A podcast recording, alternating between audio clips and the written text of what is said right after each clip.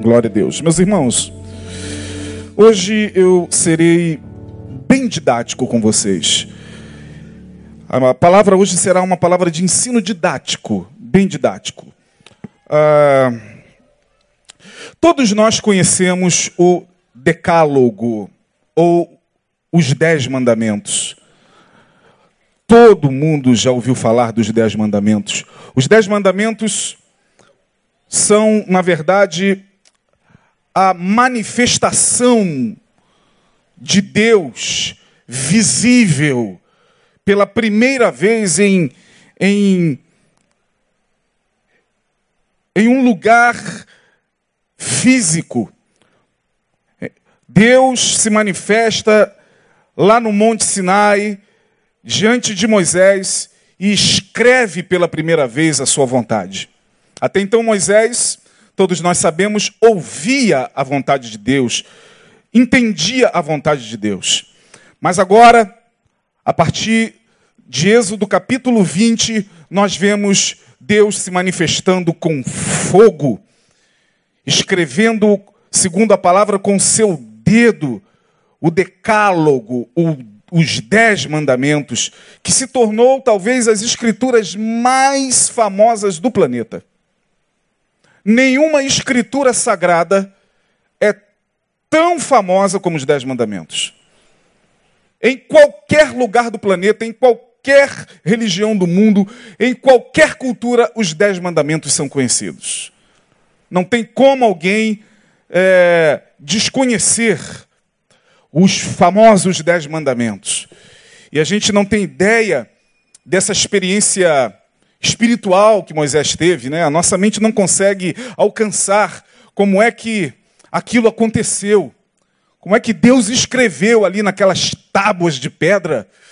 Podemos até afirmar que foi ali é, registrada a primeira Bíblia, né? A primeira Bíblia foi registrada ali na, na, nas tábuas de pedra, com os dez mandamentos. E vocês conhecem se não os dez, alguns deles, não matarás, não roubarás, não dirás falso testemunho, não terás outros deuses diante de mim, uh, honra teu pai e tua mãe, não cobiçarás a mulher do próximo. E ali Deus escreve de forma terrível, assustadoramente terrível. Eu não faço a menor ideia de como aquilo aconteceu do que Moisés estava vendo, presenciando, experienciando, mas só se sabe que ele desce com as tábuas dos Dez Mandamentos e revela ao povo de Israel aquilo que até então a mão de Deus havia escrito. Quando você olha para os Dez Mandamentos, que é o pilar da religião judaica, a religião judaica, o judaísmo, se fundamenta praticamente ali nos Dez Mandamentos. Uh, a lei de Moisés, ela está toda pautada e fundamentada nos Dez Mandamentos. Quando você lê os Dez Mandamentos, uh, e quando você percebe a resposta do povo de Israel, quando Moisés chega e reúne o povo e diz: Olha, Deus quer que nós façamos isso. E quando o povo olha para os dez mandamentos, cai na asneira de dizer: tudo que o Senhor ordenou, nós obedeceremos. Foi aí o grande erro do povo. Tudo que o Senhor ordenou no monte, nós faremos. Não, eles não fariam, como não fizeram como transgrediram e muito os mandamentos do Senhor. Por quê? Porque os mandamentos de Deus eram extremamente pesados? Não. Quando você vai lá em Êxodo 20, não era tão pesado assim os mandamentos. Não era alguma coisa absurda de se cumprir. O problema não era a lei de Deus, o problema era o ser humano. O problema em cumprir a lei de Deus não estava na lei em si, estava na incapacidade do ser humano caído, completamente desconfigurado pelo pecado em cumprir aquilo. Portanto, não era que a lei de Deus era pesada. Nós é que estávamos, como o apóstolo Paulo foi entender isso perfeitamente em Romanos 7, quando Paulo diz, referindo-se à lei de Deus, referindo-se aos mandamentos de Deus, ele diz: a lei é boa, santa, justa, perfeita, mas eu sou o homem vendido sob o pecado, de tal maneira que ao olhar para a lei, eu entendo perfeitamente que com a minha consciência eu quero cumpri-la, mas com o meu corpo, a minha carne, os meus desejos me arrastam para o outro lado. De maneira que o bem que está na lei, o bem que eu quero fazer, eu não. E o mal, aquilo que é contra a lei, aquilo que é contra a vontade de Deus, aquilo que é contra os princípios de Deus, esse mal, o pecado que eu não quero fazer, estou sempre fazendo. Miserável homem que sou, quem me livrará do corpo desta morte? Paulo interpretou aquilo que o povo de Israel não pôde interpretar. Porque Paulo olha e diz: Não consigo. Não porque é pesado demais, mas porque eu sou ambíguo. Eu sou torto demais diante de Deus. Eu sou pecamino, pe, é, pecador demais. Minhas práticas são pecaminosas demais. Eu travo uma guerra comigo mesmo todos os dias entre a minha razão e a minha emoção, entre a, a, a, a lei de Deus e os meus desejos. Não dá. E o povo de Israel disse o contrário: Nós cumpriremos a lei. Foi aí que eles caíram. Porque talvez, meus irmãos, eu quero abrir aqui um, um, um, um, um construto, né? que a gente chama em teologia, um construto, ah, que não, não nos permite divagar no texto, mas é um construto. Talvez se o povo de Israel chegasse diante da lei de Deus e dissesse: Moisés, nós não temos condições de cumprir isso. Ah, tudo que Deus queria ouvir deles era essa sinceridade. Deus falaria para eles: é verdade, vocês não podem cumprir a minha lei porque vocês são, são pecaminosos, mas vocês são, são pecadores demais.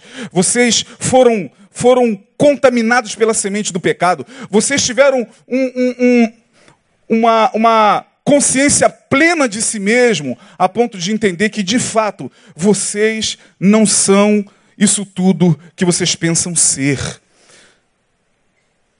Mas o grande problema é que, infelizmente, nós caímos no engodo de achar que temos condições de cumprir cabalmente a lei de Deus, e não temos. O que fazer então, meus irmãos? Bom, Jesus resolveu o problema. Jesus, quando veio ao mundo, deixou bem claro que ele não veio abrogar a lei, ele não veio destruir a lei. Como alguns estavam imaginando. Ele, como judeu, ele não foi subversivo, não foi revolucionário. Ele não pegou o que era de Deus e subverteu, como todo mundo hoje costuma falar por aí. Não, Jesus não foi esse esse esse revolucionário, como querem alguns, que chegou e pegou tudo que era sagrado e, e, subverteu e destruiu e disse: Vamos viver a nossa vida, porque tudo que é sagrado, tudo que é de Deus, tudo que é da lei, tudo que tem a ver com o judaísmo não presta, não. Em momento algum, Jesus fez isso. Em momento algum, nós vemos Jesus fazendo isso na, nos evangelhos. Muito pelo contrário, ele olha para os judeus e diz: Eu não vim destruir a lei, mas vim o quê? Cumpri-la. Portanto, aquilo que estava impossível a mim e a você, Jesus cumpriu nele. Por isso que Paulo vai dizer que só há um Deus e um só mediador entre Deus e os homens, Jesus Cristo, homem. Diga Jesus Cristo, homem. É o texto. Jesus Cristo, homem. Jesus não foi homem, ele é homem. Você nunca parou para analisar esse texto? Porque só há um Deus e um só mediador entre Deus e os homens: Jesus Cristo, homem. Ele é o homem perfeito. Ele é o homem que Adão não conseguiu ser. Ele é o homem que veio nos ensinar a ser gente. Ah, isso aqui vocês conhecem muito bem, né? Como gente deve ser. Ele foi o modelo de ser humano perfeito. Ele não só vence a morte, como ele volta para as regiões celestiais como homem glorificado.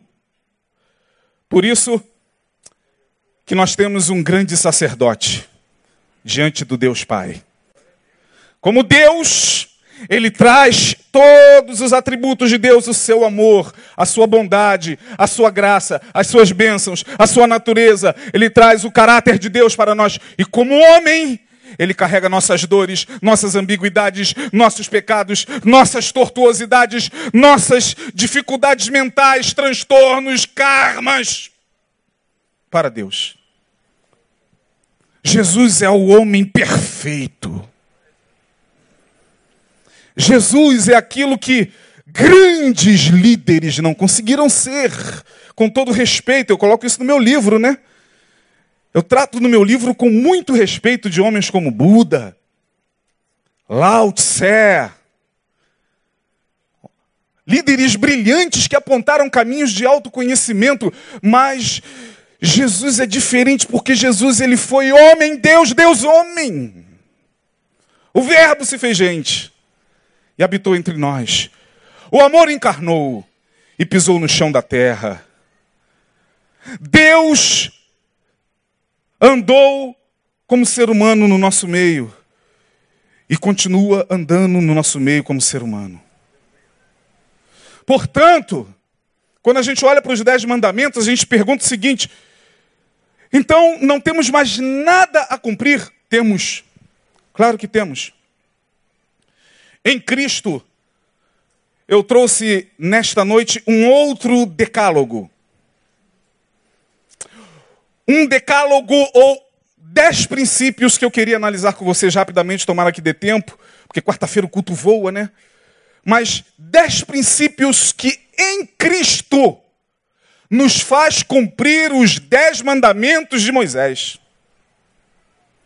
Em Jesus, por Jesus, pelos evangelhos de Jesus, pelo Evangelho de Jesus, pela vida de Jesus, pela palavra de Jesus, pela forma como Jesus foi, pela maneira como ele falou, andou, ensinou e se relacionou, temos também dez mandamentos a serem cumpridos. Eu queria analisá-los nesta noite com vocês.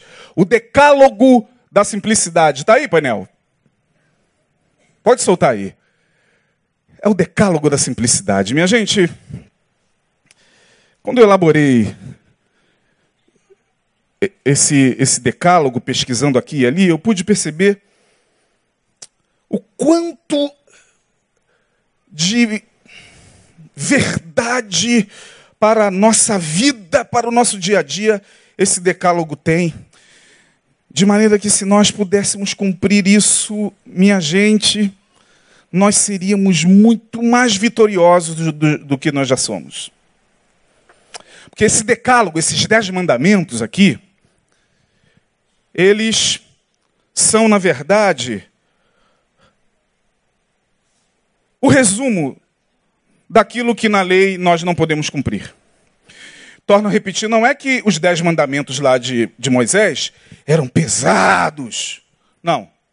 Nós não tínhamos condições de cumprir aquilo lá. Mas talvez esse aqui, acredito eu, que com um pouco de esforço a gente tenha condições. O primeiro deles, solte aí, irmão. Falhou? Tocou? Xiii. Ih. Tecnologia, né? Vamos lá, tocando. O primeiro deles é esse. Nunca descreia do poder do amor ainda que você demore muito a ver os resultados. Número um, nunca descreia do poder do amor, ainda que você demore muito a ver os resultados. Aí estão os textos bíblicos, se você quiser anotar. Salmo 46, 1. Esperei É isso mesmo. Deus é o nosso. É, mas não é esse. Eu, eu errei ali. É o texto: Esperei com paciência no Senhor. É o Salmo 40. Ali, foi, ali errei. E ele se inclinou para mim. Esperei com paciência no Senhor. Hebreus, aliás, Mateus 23, 13. Vamos lá, rapidinho. Nunca descreia do poder do amor. Hoje a gente está falando de amor. Ah, a Wanda cantou sobre o amor.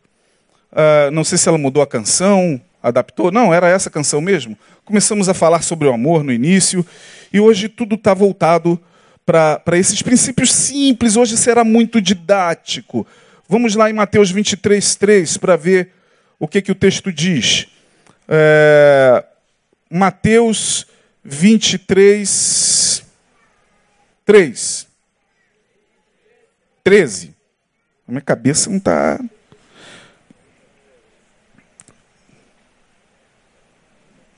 Acho que não é esse texto também, não.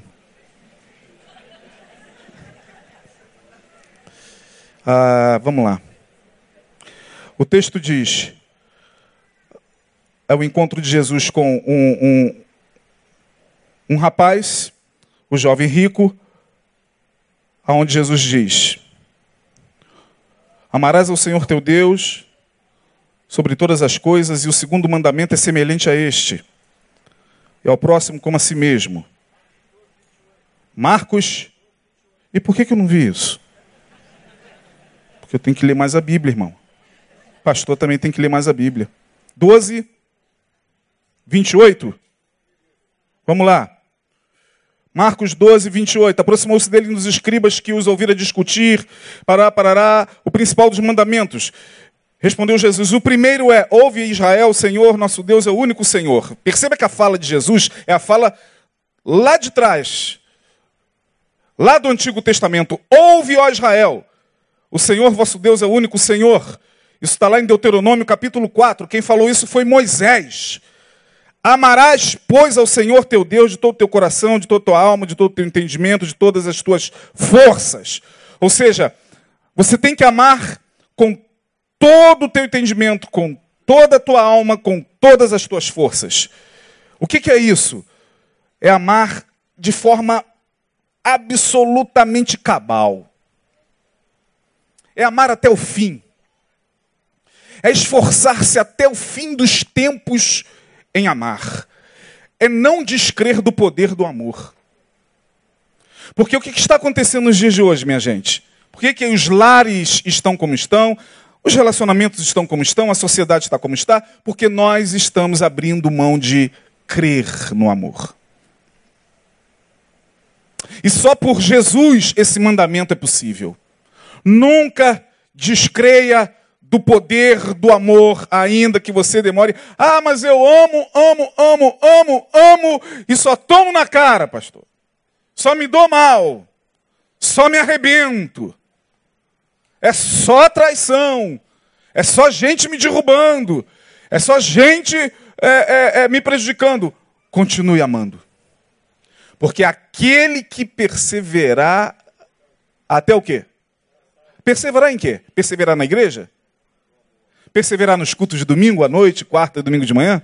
Perseverar dando dízimo? De que, que Jesus está falando? Aquele que perseverar até o fim será salvo. Perseverar no amor.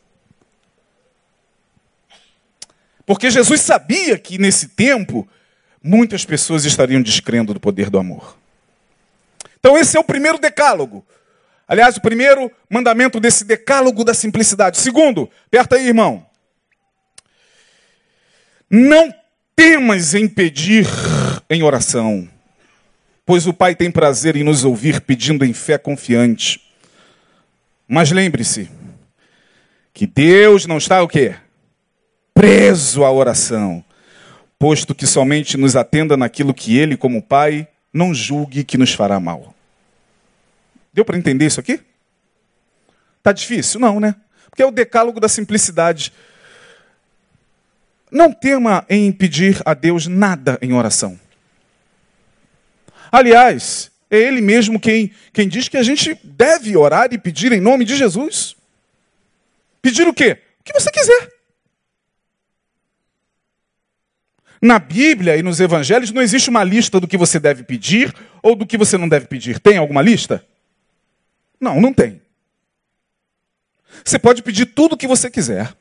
Aliás, tem pessoas que oram pedindo tudo mesmo, pedindo até a morte dos seus inimigos, a morte dos seus colegas de trabalho, para que ele possa ocupar o lugar. Você pode pedir tudo. Agora, o problema é saber se Deus vai o quê? Atender. Por isso a gente deve orar. A gente pode sim se achegar sem medo, dobrar os nossos joelhos e falar: Pai, eu tenho essa, esta e aquela necessidade, em qualquer área da nossa vida. Mas agora eu quero que você entenda nesse segundo mandamento que Deus não está preso à tua oração. Deus é soberano e Deus não está preso às minhas palavras.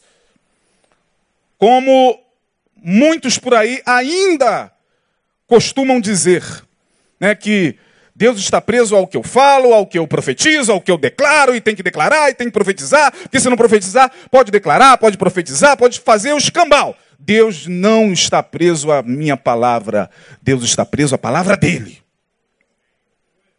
Então não é a minha palavra. Certa feita eu ouvi um líder religioso falando isso. Você tem que encostar Deus na parede. Pegue Deus pelo colarinho. Ele falou mesmo. Eu falei, rapaz, o cara é muito corajoso mesmo. Pegue Deus. Você, você sacrificou? Sacrificou, sacrificou? Então Deus agora vai ter que cumprir. Olha, eu já fazendo a entonação, não quero dizer quem é, né, mas às vezes inconscientemente a gente acaba fazendo a entonação da voz, né? Uh, gente, eu não quero ser antiético. Foi um líder religioso de uma denominação. Tem que pegar Deus pelo colarinho. Misericórdia. Como é que você vai pegar Deus pelo colarinho, meu irmão? Você está doido?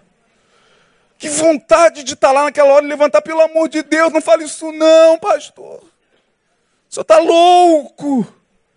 Pegar Deus pelo colarinho, porque ele tem que cumprir a palavra dele. Não, não tem que cumprir. Tudo que Deus nos dá, nos dá por graça, por amor. E Ele tem prazer em nos abençoar. Diga para a pessoa que está falando, Ele tem prazer em te abençoar. É claro que tem. Ora, é claro que tem. É claro que tem. Mateus capítulo 7, versículo 7, para vocês entenderem esse segundo mandamento aí da simplicidade. Mateus 7, 7 diz o seguinte: vamos lá, tomara que agora o texto esteja certo, meu Deus do céu. Mateus 7, 7. Vamos ver o que, que Jesus está dizendo. Pedi e dar-se-vos-á. Quem está falando isso aqui, irmão? Quem é? Pedi e dar-se-vos-á. Buscai e achareis. Batei e abrir-se-vos-á. Pois todo o que pede, recebe, quem busca, acha, e ao que bate, abrir-se-lhe-á. Ok. Jesus está falando, você pode pedir, você pode bater, você pode insistir.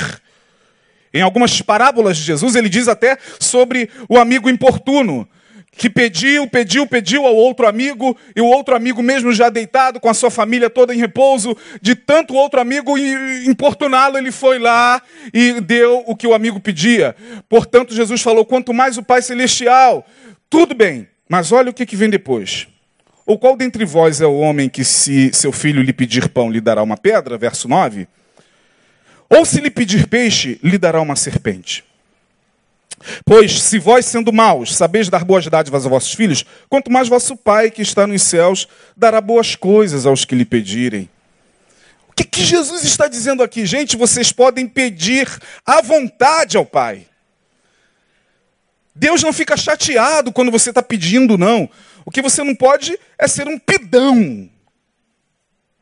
Né? Aquele pidão, resmungão, pidão. Pediu, creia. Pediu hoje alguma coisa? Amém. Amanhã vai orar? Ore pela Síria. Olhe pela, pela violência no Islã. Agora tem gente que todo dia. Deus me. Aí, aí nem Deus aguenta. Já sei. Já, você já pediu. Então você pode pedir. Agora Jesus está dizendo: olha como Deus é bom. Deus está numa dimensão de perfeição. Então, quando ele está olhando o que você está pedindo, ele está vendo que, lembre-se da minha fala inicial, porque nós somos pecadores, porque nós somos seres confusos demais, nós chamamos o certo de quê? De errado. E o errado? De certo. Chamamos a, a, a, o branco de quê? Preto. E o preto? A gente chama pecado de bênção. E bênção? De pecado. Nós somos seres extremamente prejudicados. Diga, você é um prejudicado, irmão. Pelo pecado, pode falar, pelo pecado. Pecado nos prejudicou. O, pre... o pecado destruiu o nosso HD original. Nós somos completamente prejudicados. E aí a gente vive num mundo completamente ambíguo. Nós vivemos em um mundo completamente ambíguo. Nós somos seres ambíguos. Uh, ou seja, nós não temos o discernimento claro das coisas. Por isso que quando você às vezes está pedindo, por exemplo, pão, é o que Jesus está falando, pai, eu quero esse pão aqui, pai. Pai, me dá esse pão, pai. Me dá esse pão. Esse pão pode ser tudo. Pode ser aquele homem, pode ser aquela mulher, pode ser aquele emprego, pode ser aquilo que você imaginar. Pai, eu quero esse pão. Jesus, que está numa outra dimensão, está vendo que aquilo ali não é pão, é pedra. E aí ele vai falar qual é o pai que se o filho pedir pão, ele vai dar pedra. Ou então, pai, eu quero, pai, esse salmão. Oh, que salmão maravilhoso. Eu adoro o fruto do mar, adoro peixe. Peixe de água doce, de água salgada. Eu gosto de tudo do mar. Então você pense naquele peixe. Eu gosto muito de namorado e dourado Aí você imagina, eu estou ali orando, vendo aquele dourado na minha frente, aquele namorado. Eu estou pedindo, estou pedindo. Deus, eu quero, Senhor. Me dá, Senhor. Senhor, é ele, é ela, é, é isso, eu quero. E Deus está vendo que é uma jararaca. Qual é o filho que se, se qual é o pai se, que se o filho pedir peixe, ele vai, ele vai lhe dar serpente. É o que Jesus está falando. Por isso que ele não dá. Por isso que ele às vezes não dá e não vai dar mesmo, porque ele te ama. Agora, se você insistir, e se você fazer birra, e se você bater o pezinho e dizer, eu não vou mais para a igreja, porque Deus não me ouve, porque Deus não me deu salmão, então Deus toma um salmão. Pum! Aí tudo ganha uma picada. Ai! Aí vem para a igreja chorando. Oh Deus, por quê? Porque eu não te dei, porque não era salmão, era uma mamba africana. Mas você insistiu. Não é assim? Ou então você vem banguela. O que, que houve? Eu comi, eu pensei que era pão, era pedra. Ah, entendeu por que, que Deus às vezes não dá? Por isso que Jesus falou: peça, mas peça entendendo que o que Deus nos dá é aquilo que Ele julgue que não nos fará mal, porque Deus é bom. O nosso Pai é bom. Por mais que a gente não entenda, muitas vezes, o porquê de algumas coisas não terem. Quantos já pediram alguma coisa? Deixa eu fazer uma pesquisa agora aqui. Quantos já pediram alguma coisa durante muito tempo e Deus não deu? E lá na frente você viu que era mamba negra ou uma rocha desse tamanho que ia quebrar. Quando? Levanta a mão. Olha aí! Ei, Jeová! Eu também, mas eu já ganhei algumas picadinhas de tanta rebeldia. Sabe? Portanto, não temas em pedir em oração. Ninguém está proibido de pedir nada, gente. Agora entenda que Deus sabe o que é melhor para você. Deus sabe o que é melhor para a gente. E como é que eu vou saber disso, pastor? É quando a gente está em sintonia com a palavra. Lá na frente a gente vai ver. Terceiro, vamos correr, senão não vai dar. Leia as Escrituras, irmão. Especialmente o Novo Testamento. Não que o Velho não tenha importância, mas é no Novo Testamento que nós conhecemos a espiritualidade que deve ser vivida na dimensão da simplicidade em Jesus. Portanto, ler o Novo Testamento não é prescindir do Velho. Mas quando você lê, por exemplo, o Novo Testamento, você lê o Velho com o olhar de Jesus. Então você não tem mais as crises que o Antigo Testamento gera em todo mundo. Porque você vai olhar através do Novo Testamento e através do viver de Jesus, da fala de Jesus, da prática de Jesus e de tudo que Jesus fez. Você vai olhar para o Antigo Testamento e você vai ver que algumas coisas em Jesus ainda vigoram, outras coisas já caíram em desuso há muito tempo. Simples assim. Paulo fala sobre isso, não sou eu quem está falando sobre isso. Hebreus capítulo 10 fala sobre isso. A lei era a sombra dos bens vindouros, e o bem vindouro foi Jesus, porque ele é a palavra. Portanto, ler as Escrituras, principalmente a partir do Novo Testamento, nos faz entender a vontade de Deus, pois toda pessoa que podendo ler não faz, demonstra que não deseja conhecer a Deus e Sua palavra, pois pela leitura da palavra podemos discernir melhor a vontade de Deus. João capítulo 5, versículo 39. Examinai, Jesus falando, o quê? Examinai é Jesus quem está falando. Se é Jesus quem está falando, examine as Escrituras, porque vós cuidais ter nela a vida eterna, e são elas que testificam de mim. Eu não posso ignorar as Escrituras e nem posso considerar a Bíblia como um livro ultrapassado, como muita gente vem fazendo nesses dias. Se Jesus falou que as Escrituras testificam dele, eu não posso olhar para as Escrituras como sendo qualquer uma outra escritura sagrada de qualquer outra religião. Com respeito a todas as escrituras sagradas das outras religiões, mas as escrituras bíblicas testificam de Jesus. Examinai as escrituras. E por que que nós o tempo inteiro não conseguimos nos manter de pé na fé, na, na, no nosso, nos nossos desafios, porque a gente não está nem mais aí para as escrituras. Escrituras são coisas do passado. Fale-me de tudo, menos de Bíblia. É o cristianismo atual, o cristianismo ateu.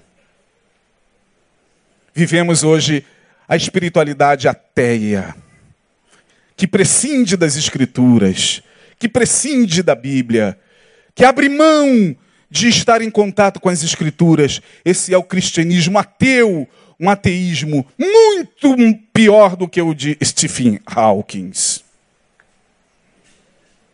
O ateísmo de Stephen Hawking é pinto perto do nosso ateísmo cristão. Examinai as Escrituras, porque vós cuidais ter nela, nelas a vida eterna e são elas que testificam de mim. Quatro, Exercite-se na generosidade, pois por tais exercícios seu coração se manterá sóbrio em relação a dinheiro e poder. Isso aqui é os dez mandamentos em Cristo. Exercite-se na dadivosidade, na generosidade. Mais bem-aventurada coisa é o que? Dar do que receber. Portanto, a gente tem que se exercitar na dadivosidade, na generosidade, coisa que a gente perde muito fácil. Coisa que, num piscar de olhos, a gente perde.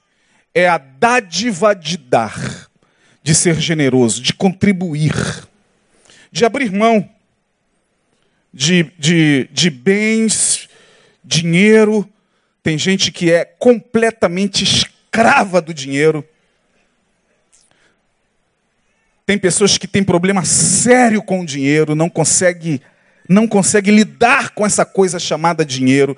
E eu quero dizer uma coisa para vocês: dinheiro é muito mais do que aquele papel pintado, chancelado pelo governo, e que no qual você crê piamente que vale aquilo que está lá, porque o dinheiro também é uma religião, né? Quem disse que 100 reais vale 100 reais?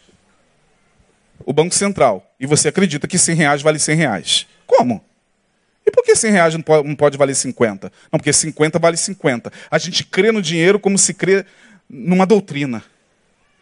Não é à toa que o Federal Reserve. Cara, quase quebrei a língua. O Banco Central Americano, chamado Reserva Federal, Federal Reserve, lá em Nova York, quem chega lá, diante do Federal Reserve, o Banco Central Americano, aquilo é um templo chamado templo dos doze dinheiros. Tem uma potestade ali. Dinheiro é uma potestade. Aí você fala, caramba, lá vem o pastor Isaías viajando na maionese. Então abre Mateus 6, 24. Vamos ver o que, que Jesus está falando. Mateus capítulo 6, versículo 24. Mateus 6, 24.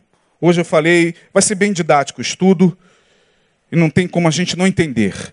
Ninguém pode servir a dois senhores, disse Jesus. Porque ou há de odiar a um e amar o outro, ou há de dedicar-se a um e desprezar o outro. Jesus está falando de dois senhores. Ele não está falando de um senhor e de um senhorzinho. Ele está falando, está falando de dois deuses. Ó, ninguém pode servir a dois deuses, a dois senhores, porque ou vai agradar um e aborrecer o outro, ou vice-versa. Ninguém pode servir a Deus e a Mamon. Ninguém pode servir a Deus e às riquezas. Ninguém pode servir a Deus e ao dinheiro. Portanto, Jesus coloca o dinheiro na categoria de uma potestade. Mamon era uma potestade, um deus antigo dos povos fenícios, que representava a luxúria, a riqueza, o fausto das riquezas. Jesus está falando que muita gente se deixa escravizar por essa potestade, de tal maneira que para se livrar dela é quase impossível.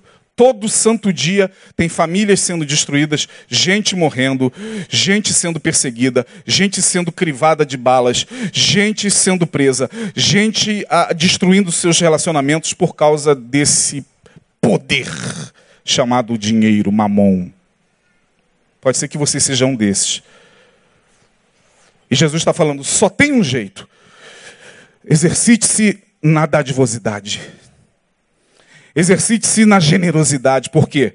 Porque só assim seu coração se manterá sobre em relação ao dinheiro e ao poder. Não tem outra escapatória. Não tem como lidar com uma mão a não ser pedindo a Deus um coração generoso. Porque o poder de mamão é muito violento. Vamos para o quinto. Nunca fuja de uma necessidade humana que você possa, possa ajudar, seria como fugir do próprio Jesus. Nunca fuja de uma necessidade humana que você possa ajudar. Aquele que sabe que pode fazer o bem, não faz? Hã? Bom, estamos falando do decálogo da simplicidade, o decálogo que foi vivido por Jesus. Eu não vim destruir a lei, vim cumpri-la.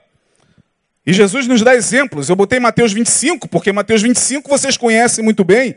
É aquele texto famigerado dos últimos tempos, do juízo final. Vinde benditos de meu Pai, possui por herança o reino que vos está preparado. Da por quê? Porque eu tive fome e me deste de comer, tive sede, portanto, eu me apresentei a vocês a vida inteira que vocês viveram sobre a terra. E vocês não fugiram de mim.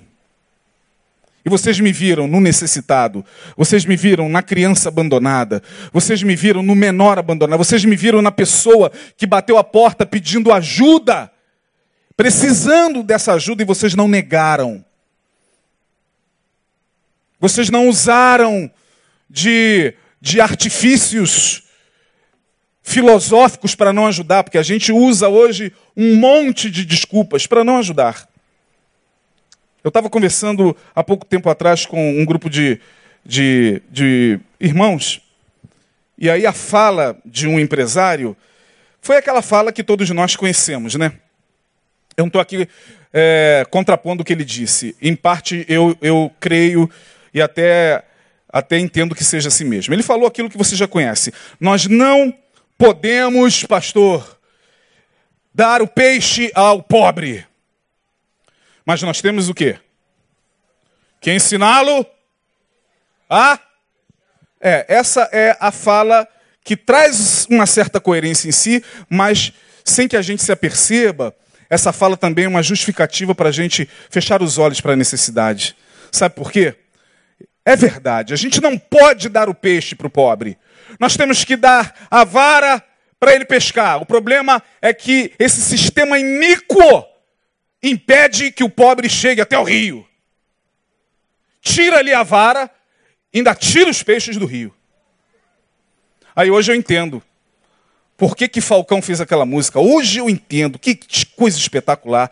Se meus joelhos não doessem mais. É o pobre para quem a gente fala isso. Diante de um bom motivo que me traga fé. Que música espetacular. Se por alguns segundos o pobre falando, eu observar, só observar o quê?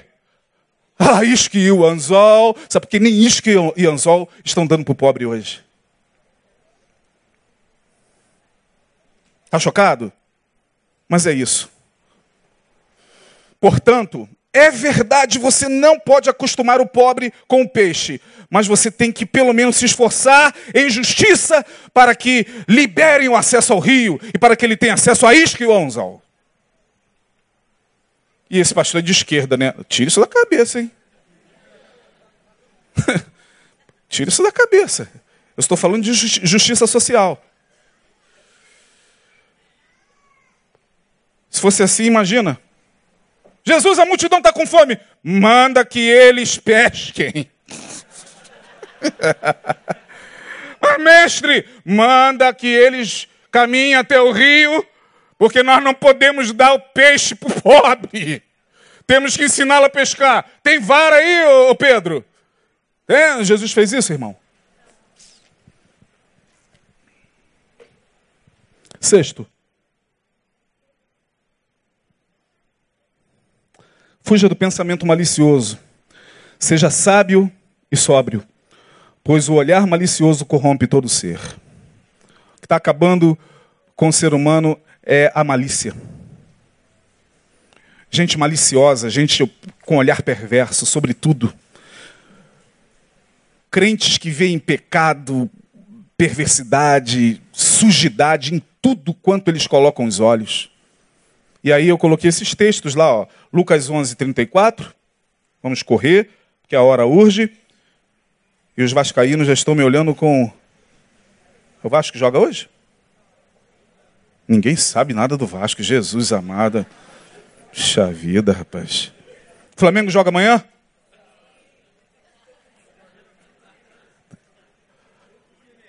Lucas, capítulo 11, versículo 34.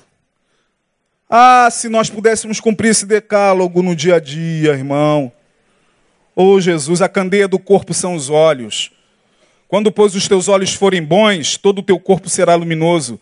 Mas quando forem maus, o teu corpo será tenebroso. Vê então que a luz que há em ti não sejam trevas. É Jesus falando. Em Efésios 1, 18, Paulo vai orar dizendo o seguinte: Eu oro para que sejam iluminados os olhos do vosso entendimento. Está lá. Em Apocalipse 3, 18, Jesus manda por João uma carta à igreja de Laodiceia, uma igreja carregada de malícia, uma igreja corrompida no seu olhar malicioso. E Jesus fala: Aconselho-te que de mim compre colírio, para que vejas. Nós precisamos purificar mais os nossos olhos, irmãos. Como tem gente com olho perverso, carregado de perversidade.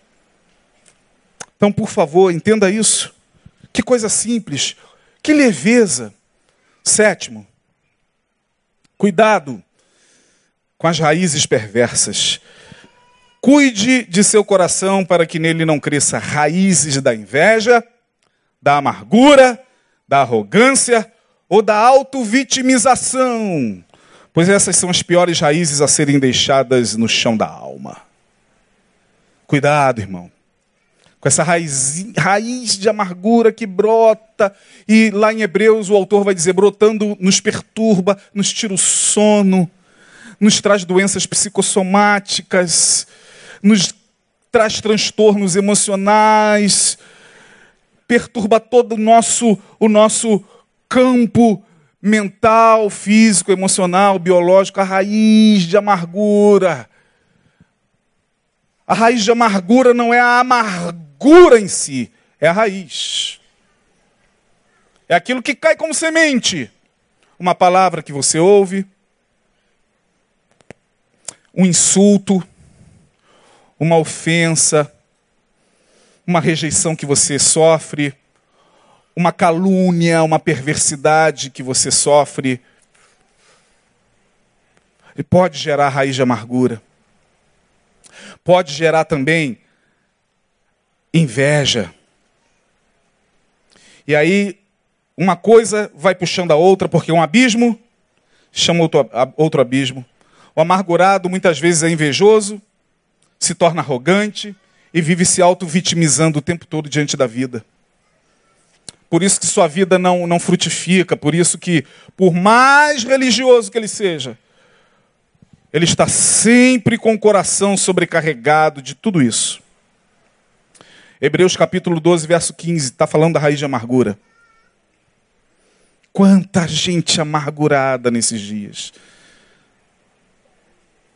Quanta gente que ao abrir a boca exala o hálito da amargura, do ódio, da vingança, do ressentimento. E aí, quando essas pessoas são tomadas pela, por, essa, por esses sentimentos, tudo à sua volta se modifica. Muito difícil lidar com pessoas assim. Eu estou falando como pastor, falo como profissional, lido todo dia com isso aqui. E vejo o quanto isso aqui mata a vida de uma pessoa.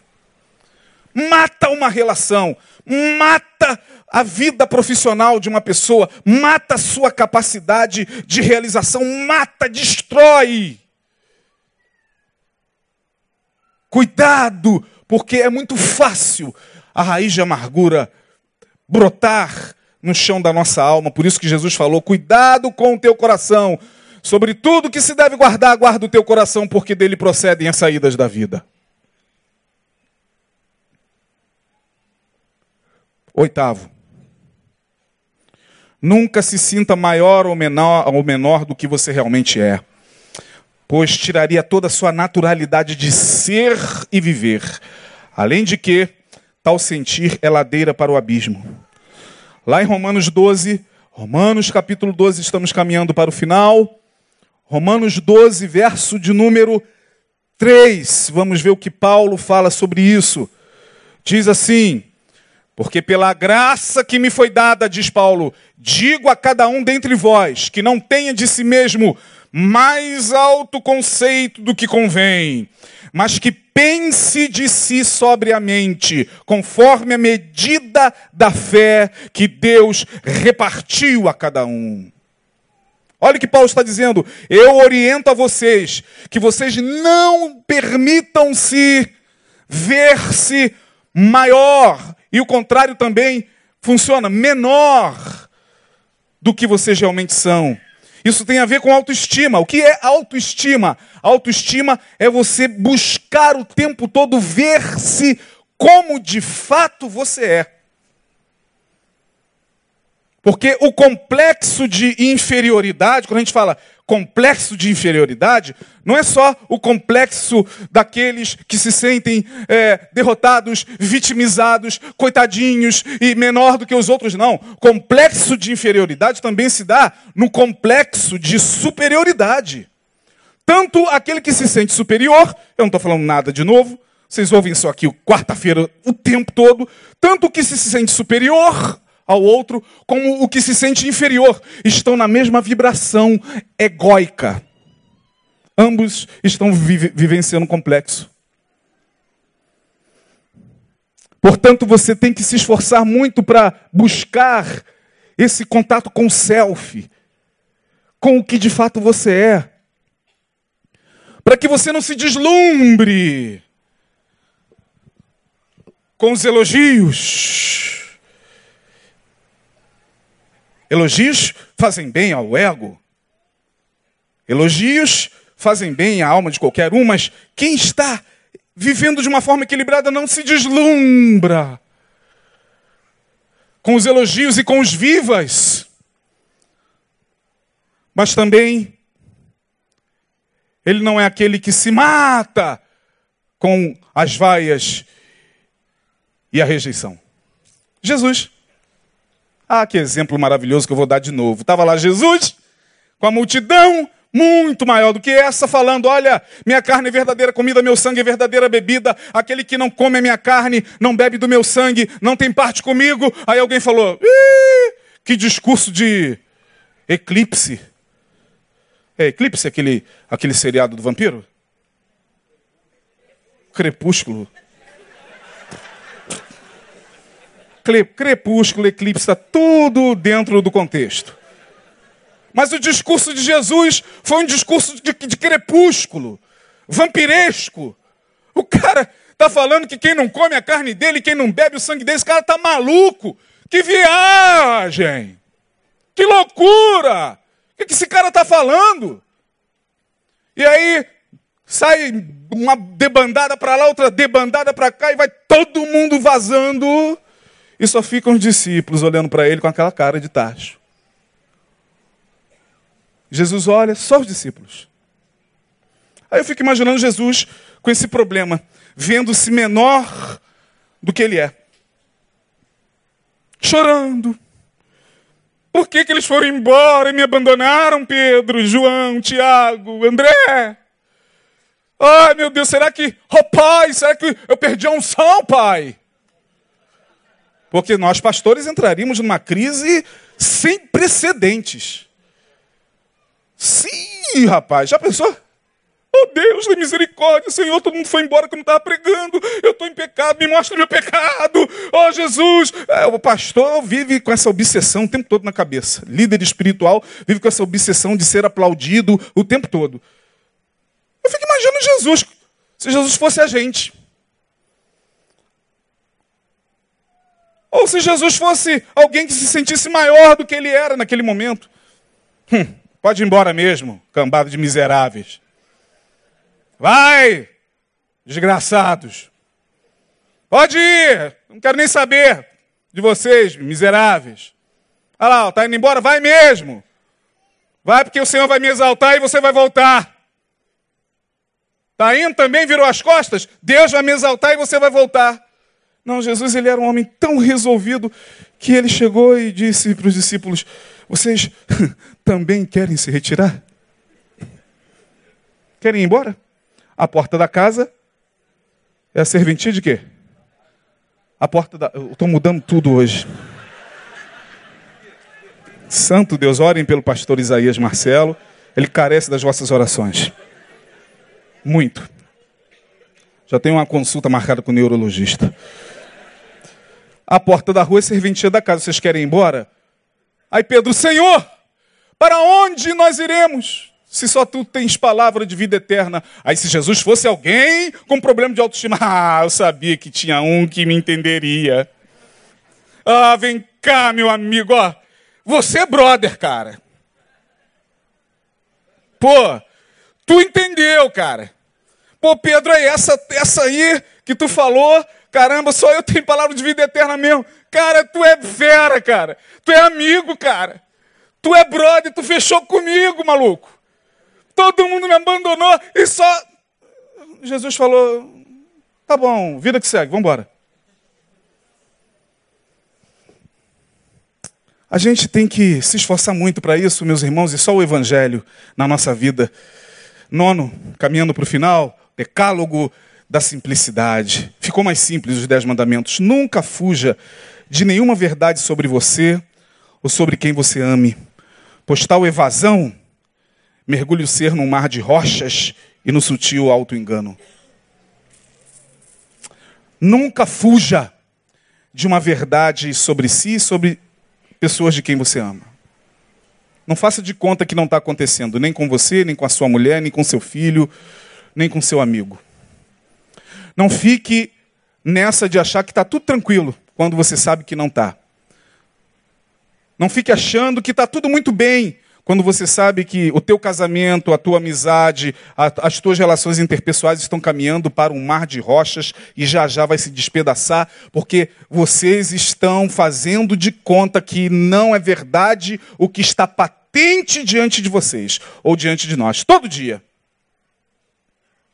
É o que acontece conosco em relação a filhos. O filho de todo mundo é um capeta, não presta, é um desviado, é, é um, é um rebelde, é, é um. E o nosso? Ah, o nosso é bagunceiro, esse menino é bagunceiro, mas ele é uma benção, uma criança. Moleque já está lá empunhando arma e botando o bicho na cara de todo mundo. Aí a gente está nessa do Chico Buarque. Olha aí, ai, é o meu guri, olha aí. Olha aí, é o meu guri. Quando ele chega, chega do morro com carregamento, pulseira, cimento, relógio, pneu, gravador. É o meu guri. Rezo para ele chegar cá no alto, essa onda de assalto, tão horror. Ele é o assaltante. E assim a gente vai evitando verdades sobre nós, porque verdade dói. Aquilo que o pastor prega aqui, ah, se meu marido tivesse aqui. Não, é para você. É para você se enxergar na palavra e mudar os teus caminhos e mudar o rumo da tua vida pelo, pela luz do evangelho. É para o teu marido. Ah, se papai tivesse aqui. Não, é para você que está aqui. Porque a salvação é individual. Naquele dia não vai ter pastor Neil, pastor Isaías, pastor Denilson, não vai ter é, é, colega, é, não vai ter parceiro sexual, não vai ter ninguém do nosso lado diante da verdade. Diante da verdade vai ser a verdade que vai nos julgar. Por isso o texto: nada podemos contra a verdade, senão pela verdade. Não fuja daquilo que você sabe que precisa ser conversado, precisa ser tocado. Vai doer, deixa doer. Ah, mas eu tenho que manter essa estrutura. Às vezes, certas estruturas têm que ruir mesmo, para você caminhar com mais liberdade. Porque é o que está acontecendo hoje. Na frente de todo mundo, a gente vê, né? O casal feliz. Aí todo mundo olha, meu Deus, o cara, eu queria ter esse casamento. Olha como ele é forte. Olha como ela é forte. Olha como ele é rico e bonito e ela também. Olha que coisa linda, é isso que eu queria. No outro dia o cara tá se jogando do 14 andar e se suicidando. E você, meu Deus! Aí os vizinhos, Senhor, eles eram um casal tão lindo. E, ele, eles assim não pareciam. É porque vai evitando a verdade, vai evitando verdades sobre si, coisas que precisam ser mexidas. Vai numa sessãozinha de terapia ali e fica. Faz duas sessões, depois eu não tenho mais dinheiro, é, quando puder eu volto, porque alguma verdade foi, foi tocada, e aí a gente vai evitando as verdades sobre nós mesmos e sobre quem nós amamos. E às vezes temos que nos lembrar da palavra temos que viver a verdade em amor. Não precisa falar a verdade com ira. Não precisa falar a verdade para destruir o outro. Não precisa falar a verdade para se sentir superior ao outro. Mas fale em amor e deixe essa verdade te julgar também. Décimo. Ame a Deus e ao próximo. E não existirá ídolos em seu coração. Os dez mandamentos ficaram mais leves. Jesus tornou os mandamentos mais leves e disse: Aquele que tem os meus mandamentos e os guarda, esse é o que me ama. E aquele que me ama será amado de meu Pai, e eu também o amarei e me manifestarei a Ele. Jesus tornou a espiritualidade mais leve. Louvado seja o nome dEle. Que Deus abençoe você. Vamos aplaudir. Vamos ficar de pé. Pai, leva-nos em paz. Obrigado por essa noite pela tua palavra e só a tua palavra nós falamos aqui. Nós propomos, como diz Paulo em nossos corações, não usar de vãs filosofias ou subtilezas de palavras, porque quando nós subimos aqui, nós não viemos com palavras de sabedoria humana, mas nós queremos vir na virtude e no poder da tua palavra e do teu espírito, para que essa palavra não só seja ministrada aos corações, mas que ela primeiramente nos julgue no teu altar nós estamos diante da tua santa palavra, do teu santo evangelho. Evangelho que, pelo amor e pela graça, nos sustenta dia após dia. Obrigado, Senhor, porque o Senhor viveu por nós aquilo que não tínhamos condições de viver e tornou a vida mais leve, tornou a espiritualidade mais leve, tornou as relações mais leves, tornou o relacionamento com Deus mais leve, menos temeroso, menos denso, menos pesado, porque o véu foi rasgado de alto a baixo, nos dando acesso ao coração do Pai. Dá-nos esta paz e esta confiança todos os dias. Leva-nos debaixo da tua graça e dá-nos uma semana na tua presença. No nome de Jesus nós oramos e agradecemos. Amém, amém e amém. Aleluia. Deus abençoe.